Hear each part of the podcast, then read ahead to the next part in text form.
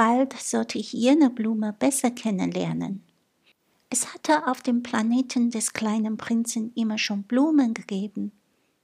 Sehr einfache, aus einem einzigen Kranz von Blütenblättern geformt. Sie spielten keine große Rolle und störten niemanden. Sie leuchteten eines Morgens im Grase auf und erloschen am Abend. Aber jener eine hatte eines Tages Wurzel geschlagen, aus einem Samen, weiß Gott woher. Und der kleine Prinz hatte diesen Spross, der den anderen Sprösslingen nicht glich, sehr genau überwacht. Das konnte eine neue Art Affenbrotbaum sein. Aber der Strauch hörte bald auf zu wachsen und begann eine Blüte anzusetzen. Der kleine Prinz, der der Entwicklung einer riesigen Knospe beiwohnte, führte wohl, es müsse eine wunderbare Erscheinung aus ihr hervorgehen. Aber die Blume wurde nicht fertig damit, sich in ihrer grünen Kammer auf ihre Schönheit vorzubereiten. Sie wählte ihre Farben mit Sorgfalt, sie zog sich langsam an. Sie ordnete ihre Blütenblättern eins nach dem anderen. Sie wollte nicht wie die Mohnblüten ganz zerknittert herauskommen. Sie wollte nicht früher erscheinen als in vollen Ornat ihrer Schönheit. Nun ja, sie wollte gefallen. Ihre geheimnisvolle Toilette hatte also Tage und Tage gedauert. Und dann, eines Morgens, gerade zur Stunde des Sonnenaufganges, hatte sie sich enthüllt. Und die, die mit solcher Genauigkeit gearbeitet hatte, sagt gähnend, Ach, ich bin kaum aufgewacht. Ich bitte um Verzeihung. Ich bin noch ganz zerkauft. Da konnte der kleine Prinz seine Bewunderung nicht mehr verhalten. Wie schön Sie sind. Nicht wahr? antwortete sanft die Blume. Und ich bin zugleich mit der Sonne geboren. Der kleine Prinz erriet wohl, dass sie nicht allzu bescheiden war, aber sie war so rührend. Ich glaube, es ist Zeit zum Frühstücken, hatte sie bald hinzugefügt. Hätten Sie die Güte, an mich zu denken? Und völlig verwirrt hatte der kleine Prinz eine Gießkanne mit frischem Wasser geholt und die Blumen bedient.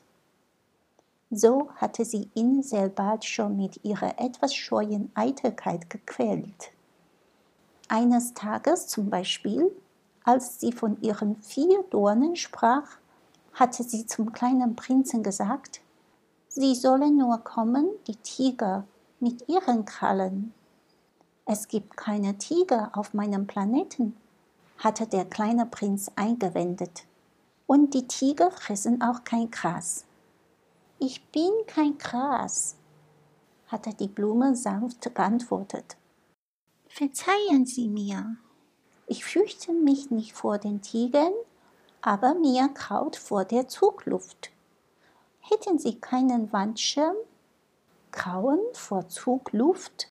Das sind schlechte Aussichten für eine Pflanze, hatte der kleine Prinz festgestellt. Diese Blume ist recht schwierig, am Abend werden sie mich unter einem Glassturz stellen. Es ist sehr kalt bei ihnen. Das ist schlecht eingerichtet. Da, wo ich herkomme? Aber sie hatte sich unterbrochen. Sie war in Form eines Samenkorns gekommen. Sie hatte nichts von den anderen Welten wissen können. Beschämt, sich bei einer so einfältigen Lüge ertappen zu lassen, hatte sie zwei oder dreimal gehustet, um den kleinen Prinzen ins Unrecht zu setzen. Der Wandschirm. Ich wollte ihn gerade holen, aber sie sprachen mit mir. Dann hatte sie sich neuerlich zu ihrem Husten gezwungen, um ihn trotzdem gewissen Bisse aufzunötigen. So hatte der kleine Prinz trotz des guten Willens seiner Liebe rasch an ihr zu zweifeln begonnen ihre belanglosen Worte bitter ernst genommen und war sehr unglücklich geworden. Ich hätte nicht auf dir hören sollen, gestand er mir eines Tages. Man darf den Blumen nicht zuhören. Man muss sie anschauen und einatmen. Die meine erfüllte den Planeten mit Duft, aber ich konnte seine nicht froh werden. Diese Geschichte mit den Krallen, die mich so gereizt hat, hätte mich rühren sollen. Er vertraute mir noch an. Ich habe das damals nicht verstehen können. Ich hätte sie nach ihrem Ton und nicht nach ihren Worten beurteilen sollen. Sie duftete und glühte für mich. Ich hätte niemals fliehen sollen. Ich hätte hinter all den armseligen Schlichen ihre Zärtlichkeit erraten sollen. Die Blumen sind so widerspruchsvoll, aber ich war zu jung, um sie lieben zu können.